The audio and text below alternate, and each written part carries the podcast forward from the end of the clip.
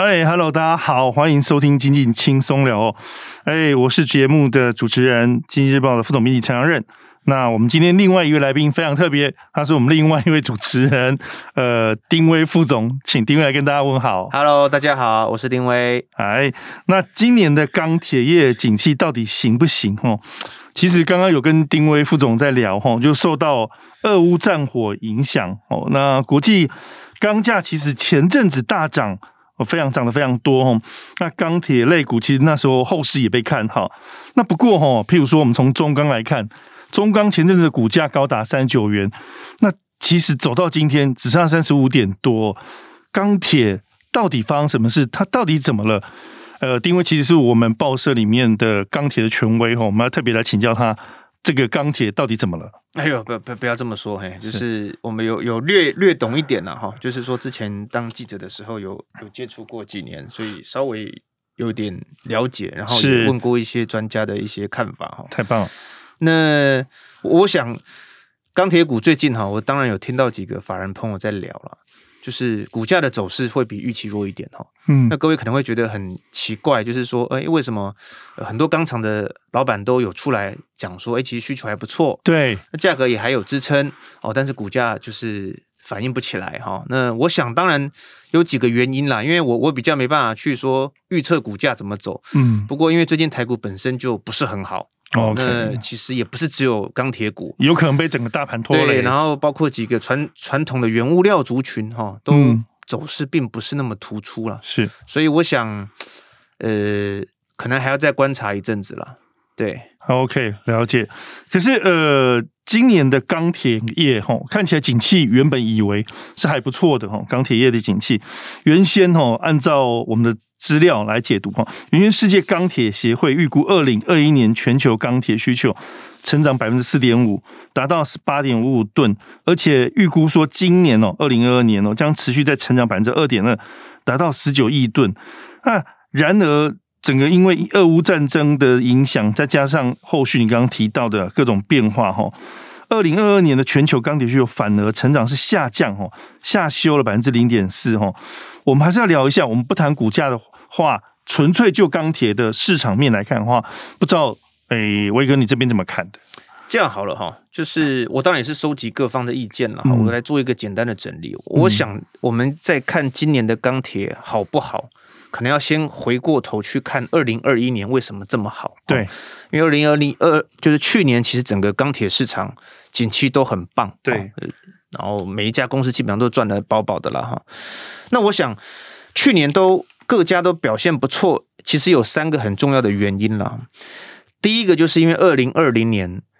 因为疫情的关系，所以其实全球的景气是受到冲击的哈。那再来就是美国开始放钱，全球的央行都开始放钱出来，然后刺激了这个需求哈。所以在二零二一年的时候，其实需求整个是拉升起来的哈。所以钢价也是从一路从第一季慢慢的往二第二季推，然后第三季、第四季这样子。第二件事情是碳中和。碳中和这件事情影响很大，其实很大哈。那碳中和里面包括两块，我觉得是很重要的，就是中国大陆为了它抑制它的钢铁生产，对，它做了几个动作，就是它压，就是政府宣布说，你不准再给我生产这么多钢材，好，那我希望控制它的量。哦，其实去年大陆一直在做这个事情，所以因为大大家都知道说，其实大陆钢铁的生产量是非常庞大的。那这个当然要再讲远一点，就是说。我大概给各位听众朋友一个概念呢，你就假设用全球二十亿吨一年的钢材哈，是二十亿吨的话，基本上中国大陆就是十亿吨，它大概占了一半，一半一半，它就是占了一半哈。那过去因为中国大陆自己在内部它的供过于求的问题，它都会需要靠出口来调节它的这个它是很大的出口国。OK，好，嗯，那当然它一旦要压抑它的生产量的时候，它的供给就受到了限缩。哦，所以说就受到了限制，价格可能会往上走，也会同时的压低了它的出口量。为什么我这么说呢？嗯、因为过去中国大陆都出口很多便宜的钢材，对，哦，那便宜的钢材可能到亚洲，可能到欧洲，可能到呃美国哈，当然美国少一点。那它出口这么多便宜的钢材，让各国去使用，它却换来了很多骂名是。他靠自己的，对，对他靠自己的排碳去支撑了其他国家的用钢需求。对，他现在不想要做这件事情了哈。那这个是碳中和的议题。第三个议题就是各国的钢品保护主义啦。那它其实也是一个碳中和的延伸，是说去年其实中国大陆它取消了所谓的钢材出口退税，嗯，它过去是鼓励出口，它现在不要做这件事情，就刚呼应到碳中和这个议题。那第二个就是像俄罗斯哦，这这这一次有俄乌大战嘛，其实俄罗斯在去年的时候，他们也是对钢材出口进行了一个管制，嗯，哦，不管是加征税或者取消一些优惠也好，他做了这个动作，甚至越南。他也做了一些钢铁，越南也是钢铁的制造大国，对不对？以前不是，这几年是这几年嘛，这几年是那个台塑越钢，台塑的合金啊，他们在地有一个核发哈，他们几个产量都有上来，那他当然也是一个很有潜力的国家了。是，那几个国家的动作就会发现，其实。钢铁这个市场，各国其实都有一点在保护保护自己。对，它这个保护可能跟我们一般的理解的保护不太一样。嗯，它就是不想要让我的这个，因为我可能内部很缺，对，我就不想让我的这个钢钢品出口去给别人用，所以我就加高了它出口的门槛，让价格抬高。那如果你你你就想嘛哈，我这边举一个例子，你你大概这个梁兄你就很清楚了。是，我们就讲俄罗斯好了哈，俄罗斯在二零二零年。它的第一大钢材的出口国，你觉得是哪一国？诶、欸，可能是大陆或美国。哦，我告诉你是台湾哦，真的啊！天啊，天啊！它的它当年出口了两千八百六十四万公吨哈，呃，它的十四趴就是这个两千八百万吨的十四趴是出给台湾。为什么？因为俄罗斯它其实出口很多是在所谓的半成品，对，就是比如说像扁钢坯，好像小钢坯，它出口给台湾的一些下游的加工业者。然后让他们去加工成一些大众底材，所以台湾的需求也是很庞大，对不对？哎，所以其实这个又延伸另外一个议题，就是说，那你现在俄罗斯假设以后的钢铁如果没办法出去的话，那台湾其实是少了一个供给来源。对，那这个影响是很大的。诶，一定会有一些，一定会有一些影响哈。嗯，所以我刚刚只是要举一个例子，是说，其实这几个国家如果都不愿意把钢材鼓励往外走的话，嗯，那其实对于整个全球的用钢。它是会有一些供给的限制。了解，中国大陆大概在呃，我我这么讲好了哈，它这个出口量哈，它在二零一五年和二零一六年哈，它每一年的出口钢材是都超过一亿公吨，是一亿公吨，是，也就是说，它十亿，它就出口了一亿，就是十分之一都出去了嘛。嗯，OK，好。大概在疫情前，二零一九年啦，它大概已经降到了六千四百三十五万公吨，所以它其实已经在疫情之前就已经逐年在下降了。有有有啊，那二零二零年大概到了五千五，那去年又回到大概六千六，但是实际上哦，你要这样看哦，距离它高峰，它大概就是少了三千万吨。哦，那三千万吨大概就是。我就是百分之五啦，全球市场的百分之五左右啦。两个中钢，嗯，就是两个中钢的这个产量哈，大概是我大概是这样抓了哈。所以其实他如果继续做这个动作的话，我觉得哈还是对全就是整体的钢市是有影响，是有影响。那我刚刚其实有讲到说，我们要看今年，其实要先看去年。对，这三个原因让整个钢铁的景气大好，那钢价就一直上哈。是。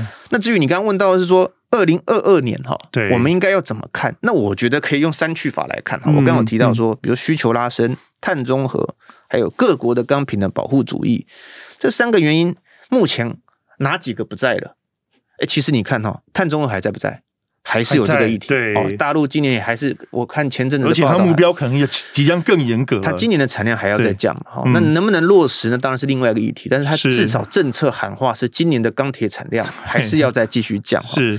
那第二个就是，呃，俄乌战争，俄乌战争，当然就是这这就是另外一个议题了。我说的是，比如你去年的三个原因，各国的钢瓶保护主义现在还在不在？其实还是在，是在的。对，它它没有消失。对，唯一的一个我觉得变数是在需求有没有像去年那么好？就是刚刚你提到了 WSA 的预测，那我觉得这是可能是一个今年的变数了。所谓的变数就是说，因为你刚刚讲好，比如俄乌。不过我们待会可以其实再谈一下俄乌的问题了，就是说，呃，上海封控，对，现在大陆很多城市因为疫情的关系开始实施封控，对，那封控就会影响到很多产业，你的产业的制造，对，那钢铁是所有产业之母嘛，所有的需求之母。有人说它其实应用范围很广，我觉得不能用之母讲啊，因为很多产业都说我是什么什么之母，对，就是啊，这个也这工具机也说我是这个工业，那么，但是不过不过因因为封闭的关系，因为没有办法量。产量没有像之前需求那么大了，对，所以会影响到钢铁的供应，对不对？对，你要表达的是这个意思？我我要表达的是说，现在呃很多产业，比如像电子业，陆陆续续都开始有一些停工、出货不顺的问题。嗯，那再加上这个呃通膨的问题，各国都要用这个这个利率去压嘛，所以会影响到一些需求。我认为今年的变数在需求够不够强。哦，我认为今年的关键在这里了。哎，不过这是我个人的看法了哈。那当然，其实你可以看到说，最近很多报道，包括我们记者也有写过很多，嗯、比如说像有几个产业的大佬，他大概都会讲一些他们自己的看法嘛。对，比如像中钢董事长翁朝栋，嗯，他有讲到说，其实需求是递延，因为短期的一些波动哦，不管是风控哦，或者是这个，他可能还后面还还会跑出来。他认为会有一些反弹的契机啦。嗯，好，那。另外一个是新光钢的董事长啊，这个是国内也是呃算是蛮大的一个盘商哈。嗯，那他认为是说低价品的状况现在是不不存在的哈，所以他认为今年也很难买到中低价的，那代表这个钢价是有一个支撑性，这也是这几个老板讲的了哈，大概是这样。好，诶，丁文副总，我们来还请教你一下，其实。跑过像你这么资深的钢铁人都了解，非常了解钢铁的产业。那我知道说哦，经济日报的数位其实有做一个呃产业资料库，在产业资料库里面哦。其实把钢铁的上中下游其实做了非常呃，它的轮廓做得非常清楚哦。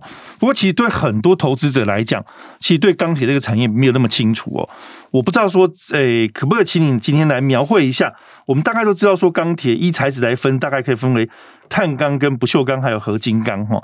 但是如果以产业上中下游的关系，因为我觉得大家对这个产业，既然要聊到这产业，其实要让它有进一步的。认知才比较呃认识的更清楚，你方便来对我们这部分来进行一下对钢铁小白进行一下教育吗？哎、我要谢谢梁任呐、啊，你也帮我们打广告。哎，其实经济日报我们在去年有上了一个那个数位订阅嘛，哈、嗯，那其中里面就包含了一个产品叫做产业资料库。是，那这个产业资料库里面有非常非常多的产业，那当然钢铁是其中的一环了。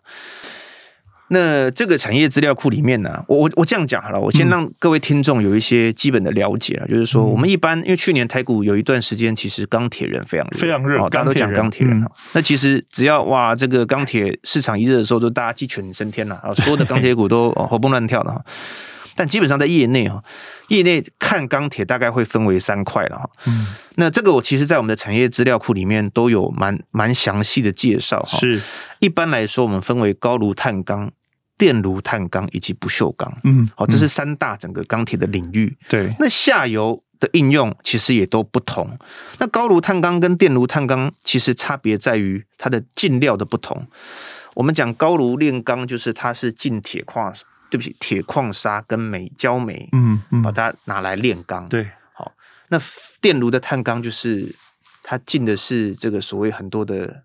钢铁的废料、废钢、废钢嘛，各位家里如果有一些资源回收站的话，就会发现很多人去收一些废铁。它其实还是废铁，还是很有用的。对对对。那这两个是进料的不同，我所谓的高炉跟电炉。那当然，它的制成也有一点些许的不同，就是它的发热的来源可能不一样。像高炉就是用焦煤去烧，让它这个维持它的热。那电就是一个电极棒下去。哎，我问一个行外话哈，就技术成分来看的话，高炉基本上是比较需要有更高的技术。可以这样说吗？诶、欸，我我觉得，因为我也不是技术底的哈，我不能这样讲。嗯、但是我我觉得，对我来讲哈，应该应该这么讲。我们从另一个角度看，说电炉的投资成本低，OK，好。高炉的投资成本是高的，对，相对来讲，你要做一只高炉跟做一只电炉，哦，那个差别是非常大的。成本门槛来看哎、欸，对对对，对那个当然是高炉的投资门槛是要高一些。是但是其实电炉这几年因为 ESG 的关系，所以因为它等于是一个循环的经济，它是从废的钢来去。做新的钢，哦，再再去炼制新的钢铁，所以它其实，在 ESG 某种程度上来讲，像大陆就是因为在打钢铁，我刚刚不是有提到，它在控制他们的产能，对，所以他们想要培植他们的电炉这个产量起来。哦，原来如此，因为它大量的使用所谓的高炉炼钢，是。那现在电炉也算是一个一个趋势。嗯，不过哈，我刚刚要提的是说，这两者虽然都是碳钢，对，好，但是它的应用面其实不太一样。哦，一般来讲哈，像高炉碳钢的产品，它大部分我说它大部分用的是所谓的扁长材，嗯、就是它以一块的扁钢胚下来，再去压延，对，变成一个钢卷。这个钢卷它的应用可能非常多，比方像是什么汽车的板子，汽车的车的那个钢那个是钢板嘛，钢板。船用运输业的钢板，钢板对，可不可以想到那个机械设备很多外壳，嗯，它也是钢材，哦，电冰箱也是钢材。其实从我们生活层面的各个领域，其实都用得到，对不对？很多，嗯，然后包括自行车，它也会用到一些高炉碳钢的东西，嗯，所以其实它的应用面是蛮广的，是比较广的。是，那可是电炉碳钢又有点不太一样，嗯，电炉碳钢大部分拿去做都是所谓长条形的。它会把它变成钢筋，嗯，或者是型钢，盖房子用的，营建工程用最多，OK，营建工程用最多。当然，其实美国有一些比较强的这个所谓的电炉业者，他已经去从他的电炉去发展出长长板，就是他也在跨过这个领域嘛，对对？对对对。但是还是为之少数，因为它还是某种程度上，你用铁矿砂跟焦煤做的钢，还是跟这个废钢做的钢，是。在这个它的组织上还是有一些些。不同，我可以，所以其实汽车版，我就随便举个例哦，嗯、汽车版现在应该没有人，应该啦，我不敢讲有没有，但是就就我所知是没有人去拿去用电炉的产品，啊、是，它还是要用，因为它的这个精密度就是这样子，品质还是有一些差别。高炉基本上做出来的东西精密度还是比较细一点，应该说质感比较好，就质量比较好，质量比较好。这样这样子讲，可能听听众大家都比较懂，对，比较能够理解。嗯、是那。我另外要讲的就是不锈钢，那不锈钢基本上它就是另外一个系统。对，电炉在炼钢哈，那它的原料是废不锈钢。OK，就你刚刚讲的废铁嘛，可是它为了要防锈，它必须要添加所谓的耐蚀的合金。这个合金就是前一阵子的很夯的叫妖镍嘛，对不对？妖镍，对镍，那镍占整个不锈钢的原料占了八趴。对，好，所以它对于不锈钢的这个成本是影响是非常巨大的。那不锈钢大部分用在哪里嘞？那不锈，呃，石化用管，各位可以那个在厨房里面不是有很多厨具？对，那厨它都会用到不锈钢嘛，对不对？因为它得它得防锈嘛。嗯。再来就是那个呃，很多那种小吃摊的那个餐车啊，这全部都是不锈钢。其实也在生活各个层面都看得到，是是对？是的，只是因为它单价高。一般哈，我们看那种房子盖房子，比如说铁皮屋，嗯，铁皮屋上面的板子通常就是。碳钢去用，它去镀一层锌，再去烤漆，是达到它的防锈效果。对，因为它的成本没那么高，你不可能再用一个不锈钢去在你家屋顶去盖，那那个成本差很大，就很高了。因为镍的成本高，主要是镍的。当然，现在有无不含镍的不锈钢啦，那就是一般诶打你打那个输入法应该叫铬啦。嗯，因为我们讲的不锈钢就是镍铬不锈钢，我都用讲铬了。是，但基本上也有我们所谓的四百系，就是不含镍的不锈钢，可是他们的在。一样的，回到就是说，他们的质量上还是有点不同。哇，今天非常补脑一堂课。对，他们的那个使用的下游的应用，其实还是有有一些差别。差别哈。对，嗯嗯。其实我这边再补充一下了，我觉得各位投资朋友或者听众朋友想要了解钢铁的话，你就不妨哦，你把这个钢铁想象成是说，嗯，我们都会做蛋糕嘛，对不对？那做蛋糕的全面的原料是什么？你可能要打蛋汁，然后你要弄奶油加水。它是一个液体的情况，你把它送进烤箱，它烤出来就是一个固体的成型。钢铁是一模一样的概念，它是一个炉子，它只是不加水，它把钢铁全部用高温熔成钢液，钢印把它倒到那个一个地方去，把它拉成一个钢胚，对，然后再到下游去塑形。其实一样是做跟做蛋糕的一样，是一样的概念。你这样讲，我们就比较了解了。而且其实之前哦，很多。读者或听众看到那个钢卷有没有嘛？钢卷那个照片，原来就是这个意思。哎、欸，因为他把它从钢胚就一直压压压压压压到它变扁了，它其实可以做到非常薄。哎，你说它是传产还是科技？它可以压到非常非常薄，那甚至零点零几米哈。那因为它要运输的问题，所以它一定要把它卷成那个形状，才方便它运送。了解。对，我我想这个可以，就是说让投资朋友了解到，说钢铁其实我们还是有分呐。那因为它的应用市场的不同，所以其实你要看整个市场的景气好跟坏。嗯，其实业内并不会觉得说，哦，钢铁真的好的时候，哇，全部都很好。它还是有一些不同应用市场面的。诶，不同的市场景气这样。那威哥，你刚刚既然提到了诶不同的市场应用嘛，哈，对，呃，我们回到台湾的钢铁，钢铁，台湾的钢铁股基本上就是钢铁类股嘛，哈，呃，不知道说我们钢铁类股里面，就是按照你刚刚讲的上中下游，或者是这个不同的应用面来做区隔嘛？因为很多投资人其实讲钢铁股，钢铁股其实但其实知其然不知其所以然，不晓得你可不可以做这个部分的介绍一下？我我这样讲哈，因为国内的，因为每个国家现在对它的炼钢的容量都是有一些管制的。是，那我刚刚讲哈，台湾高炉碳钢只有唯一就是一家就是中钢，它还有底底下一个子公司叫中隆钢铁，它这个整个中钢集团的这个。产品哦，在国内的市占率是超过五十趴了。哦，那当然台系还有一个台塑嘛，在越南有一个合金钢厂。是。那至于电电炉炼钢就很多了。嗯。那未上市含上市的，呃，基本上上次大家都知道，就是东海威风、有东钢、哦，丰兴、威智跟海光。嗯。那其实还是有蛮多家这个未上市的电炉业者，这算一算，台湾加加起来有超过十家了，有超过十家。哦，是。是。只是有一些可能一般那个听众朋友比较不知道。嗯。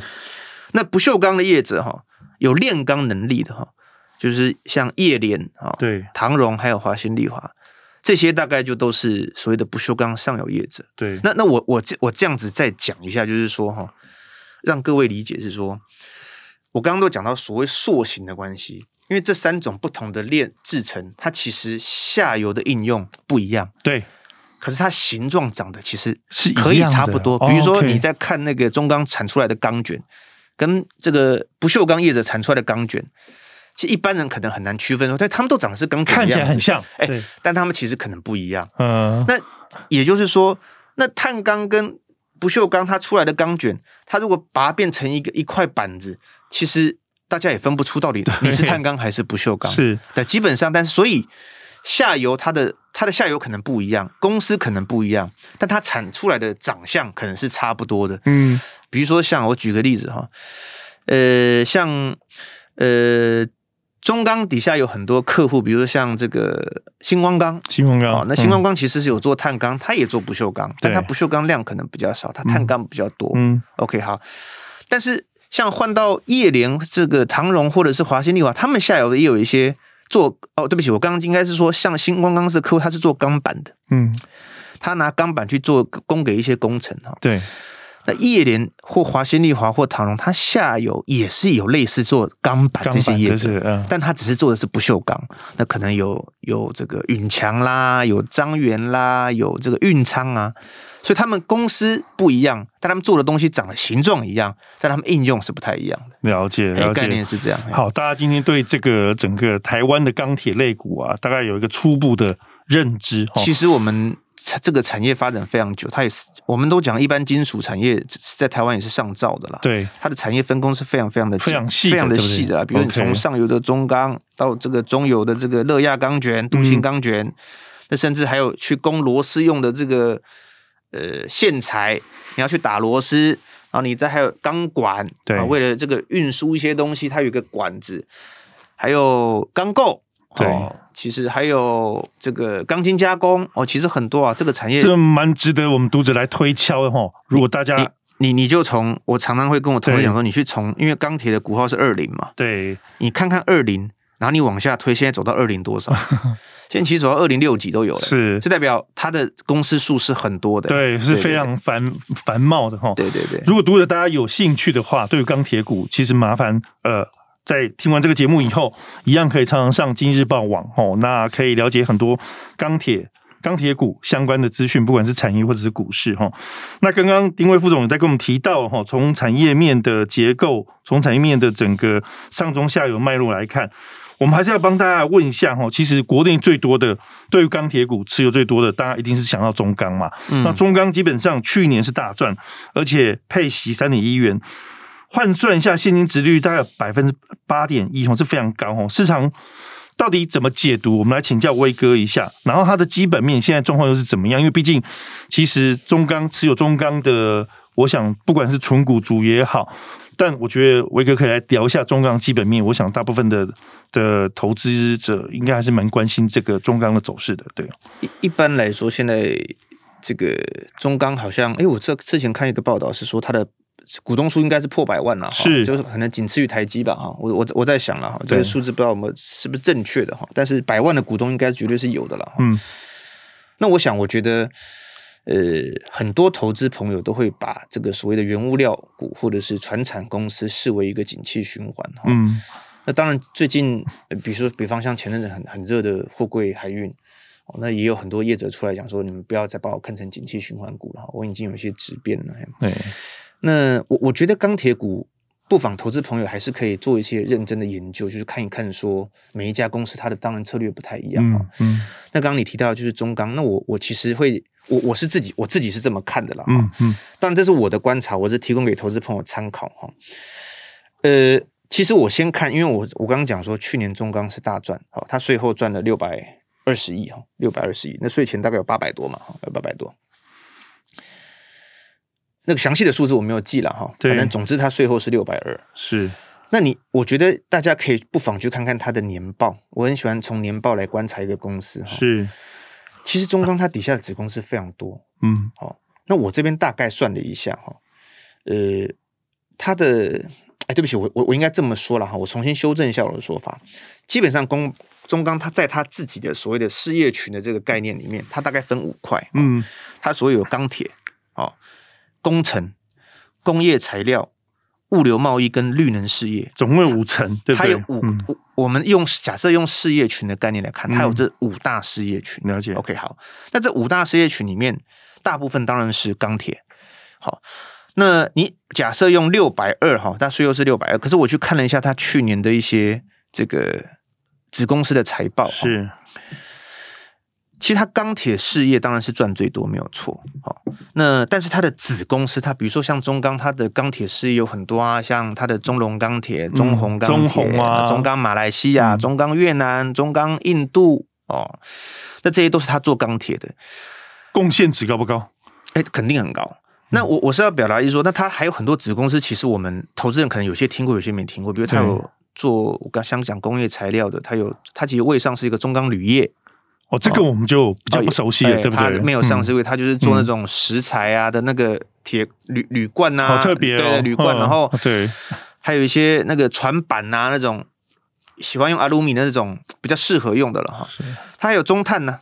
中钢碳素化学，它其实也是百元的股票嘛，是啊，那它有打入一些电动车的供应链，嗯，那这些是它的所谓的工业材料，那它工程有更多了，它工程有所谓的中钢构做钢构的，它底下还有个连钢营造，对。哦，那它还有这个中钢机械，哦，这是它所谓的工程，还有中宇环保，哦，这都是它的工程事业。那物流贸易它有。其实大家都不知道，它其实有一家这个散装航运公司，规模非常大，因为要载铁矿砂，叫中钢运通。OK，好，那还有一些贸易贸易公司，再来是它有跨入这个绿能这个领域，这个产领域里面，它有中钢光能啦，哈，还有准备有一个新达海基啦。是，那它所有的子公司去年加总起来的获益其实超过三百亿。哇，这是非常可。那当然里面可能有含钢铁，有非钢铁的，是，但是基本上超超过三百亿，三百亿，这代表说它在投资的回收，其实对他的公司的效益是好的。是，那再来我再去看一看，这当然这是我初步的概算了。嗯，他非钢铁事业的获利也有逼近百亿。哦，这真的。你就想假设他是赚了一个七八百亿的公司，但是他的非铁这边已经有。百亿的水准，嗯嗯，代表他这个分散的风险其实是有在做的，有在做这件事情。哦、对、嗯、，OK，所以我会我会觉得说，投资人朋友，当然他的钢铁赚不赚，还是还是会决定他今年的公司好或不好。可是不妨去看看他有一些转投资公司，其实他们也在蛮了解他的策略，对不对？你刚刚讲的分散风险啊，包括他整个一条龙的一个规划、啊，对对，那他们。董事长也常出来讲，他们要做这个所谓的精致钢厂，好跟绿能的双主轴发展。嗯、那他的策略就是慢慢转转往所谓的，就是要降低他钢铁事业对他的影响，因为可能他多多少少还是有一些景气的波动。但是所谓的精致钢厂，就是说，呃，他想要发展所有的产品，所有的钢品出来，毛利率都有二十趴以上的水准。各位要知道，这个可能做。晶圆代工哦，有五十趴的毛利率，看听起来很正常。可是，在钢铁这个领域，你要做到毛利率有二十趴以上，其实非常的困难。我慢慢懂你刚刚讲那个从景气循环股里面去做调整体质的概念的意思了。对。对，他正在做这件事情，他正在做这件事情。那我也不能说他成功还是不成功，毕竟他现在还在做。但是他很，努力做，而且目前看起来成效是不错的。他们目前是确实朝这个方向在做。嗯、那另外一块就是所谓的绿能发展，他其实他有一个自己的太阳能公司，对，有发电。那再来就是他有转投资做那个风电的水下，离岸风电的水下基础。对，嗯、但各位不要忘了，他还有去投资那个一个叫中能风场哦，他也有去参加那个呃离岸风电的那个风场的经营嘛。那只是现在还没啦，当然还在进行中。但如果假设、这个、还在投资阶段啦，对，哎，他假设有有一天发电了。那各位就要想到说，它其实是有一有一个风场了。那有一个风场的概念，我觉得在这个 ESG 上面，那又会。大大加分的。我我我觉得是因为一个钢厂的转型，其实我认为是不是很容易？嗯。可是中钢他们自己也公布过蛮多它的评比，就是它跟主要几个亚洲的主力钢厂来比较的话，我认为啦哈，就是说从数据上来看，他们这个分散风险的这个做法是呃不输其他。其他产业还在做，因为不输其他的很多大型钢厂了。是，是概念是这样，所以我我建议读者就是说，可以多研究一下他们的年报，去看看说，哎，他们做了一些什么样的转型哈，转型这样。刚刚丁威副总给我们做了一个非常多的功课哈，如果你没有详细读过中钢年报的话，经过他这样的分析以后，大概了解说中钢其实是一个目前积极在做风险分散。而且在转投资方面，其实做了呃有蛮好的效益的一个公司。假设你也是他的股东，一百万的其中的一位的话，其实大可以放心哦。不过我们今天还是要请丁威副总来帮我们做一下统整哦，就是说呃，今年的钢铁业的景气到底这个其实一开始的时候就已经有提到了，嗯。能不能延续去年，或者是说接下来几年的状况，到底会是怎么样？其实投资钢铁，我们呃还蛮鼓励投投资朋友要做中长期的投资布局啦。那我们看的比较是中长期的呃趋势跟方向，我们还是请丁威副总来帮我们做一个统整一下，好不好？好，我我我大概讲几个点了哈，也许这个逻辑比较分散一点，再请这个听众朋友稍微见谅哈。我我讲，因为我刚刚提过说。回过去头，呃，对不起，回过头去看一下二零二一年钢铁好的因子里面，今年少掉哪些？那其实今年我觉得最大关键在需求了。对，因为下半年目前。呃，情况比较不明朗，所以其实你要去预测说今年中钢到底会比去年好还是去年坏，我想多数人是说不准的。嗯，不过我当然有去问过一些法人圈的朋友，他们在看中钢哦，不管是中钢还是钢铁族群的获利，今年普遍是不如去年的哈。当然，是普遍不如去年。嗯，那但是这个衰退幅度大概或多少？可能每一家的情况不太一样。嗯，可是各位，我觉得应该要理解说，一般的人哈，一般投资人，我们以前。不，不管是投资，应该说应该说法人圈的朋友，他们在看钢铁股哈，包括我个人，我也是这样看。我会去看说，你有没有所谓的一贯化的竞争能力？那一贯化就是像中钢一样，它从上游做到下游，它其实能够抵御很多所谓的各种变化。我认为叫做加工风险，对就是说我不是单纯的买料进来，然后把它加工好之后就把钢品卖出去。那这个在市场波动比较大的时候，它的利差会比较不够。哦，这个这个是一块。那第二个就是，我会觉得说，呃，因为过去哈，其实，呃，钢铁大概在二零一八、一一九年的时候，其实有历经过一波非常不好的情况。好，那中钢曾经过去，忘记是一九还是二零年，它有连续的蛮多月的亏损哈。那那个时候其实景气不太好，可是我们在看这个钢铁股能不能够，或是钢厂的它获利情况的时候，我们很关关注一件事情，叫做能不能够恒长性的获利。嗯，所以恒长性的获利假，我我是举个例子啊，假设他去年赚了七八百亿啊，他不会今年变成七八十亿，这个叫这个不叫做恒长性的获利，正常了，对，就它波动太大。嗯，但假设这个产业已经走到一些这个供需比较健康的时候，它的恒长性获利就是应该说稳定，对，它可能每年都可以赚个四五百亿，嗯，那好一点的时候五六百，好七八百，那不好的时候就是大概三四百，哦，我认为。这个就代表这个产业已经进入比较健康，应该说比较健康，因为它其实本身就是一个很成熟的产业。嗯，就像大家看货柜是一样的。嗯，你能不能够有一个恒长性的获利，会取决于大家市场怎么给你这个产业的一个平等。对对，那至少看起来，今年虽然很多钢铁公司的获利可能，我说可能，因为我还要看下半年，可能会不如去年一些。可是它还是在一个非常稳定获利的状态，它还在恒长性获利的状态。对，我认为是，所以我觉得其实今年真的也不用看得太差哈。对，我刚刚提到是说今年关键在需求嘛，可是其实呃，钢铁下游应用有一个，我刚刚讲高炉碳钢下游应用有一个非常大的领域叫做汽车，我觉得汽车很关键。哦，因为其实二零二一到走到二零二二，其实汽车都不太好。对，它产量都不好，因为什么？可能因为晶片，晶片的缺少，可能因为可能物流的瓶颈。嗯，但汽车用板其实是一个蛮大众的用板，对，所以汽车的需求其实还没爆开。你刚刚想到说大家都在订车，但是交不出来。对，假设它恢复需，就是刚刚讲递延性的需求出来的时候，哎，它其实是一个两快两年都还没有整个复苏的产业。其实汽车是没有的。那所以能不能值得观察？那我觉得其实可以可以来可以来看一下。哎，这大概是这样。另外一个我觉得很关键呢，这这个也是很关键。我刚刚没有提到，今年有一个很关键的东西叫做成本。所以通膨都是在。